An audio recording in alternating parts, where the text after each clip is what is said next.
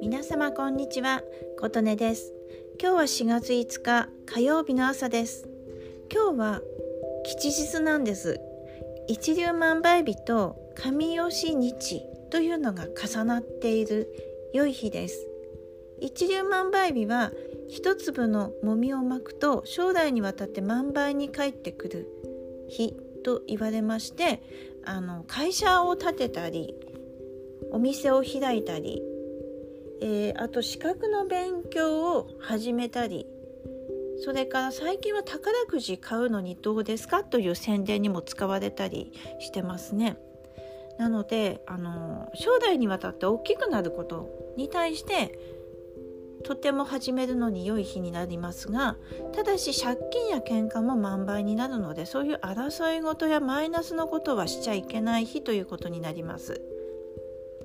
あと神吉日なんですけど神様の吉日と書いて、えーと、神吉日とも神吉日とも言いますけれどもさっきの一粒万倍日が月に34回ある吉日なのに対してこの神吉日は月に半分くらいもあります。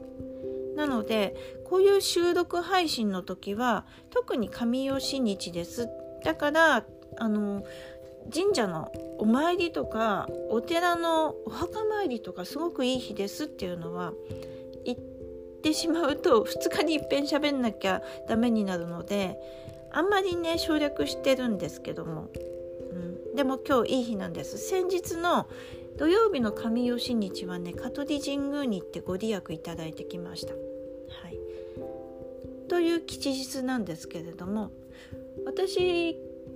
最近ね4月に入ってからちょっと時間に余裕ができたんですよ。というのは4月いっぱいであの地元の不動産業の事務してるんですけどそこを退職することにもう伝えております。で退職したらあのちょっと東京に行って不動産業を開業したいなと思ってるところがあるんです。なのでね今年は本当天気な年になるするぞと思ってるところがあります。今朝はねあのあと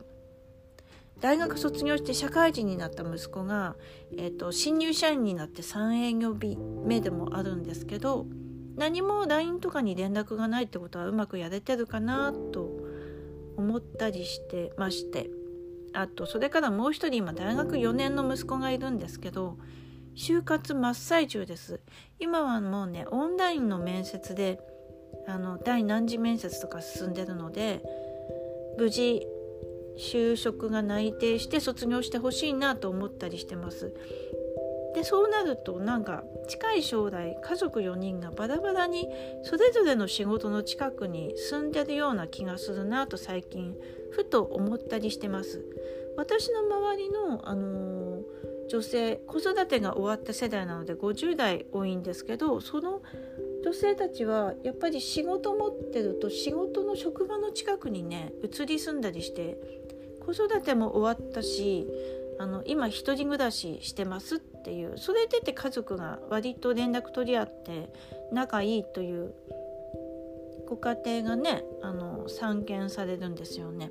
でうちもそうなるのかなってふとふんわり思ったりする朝でした。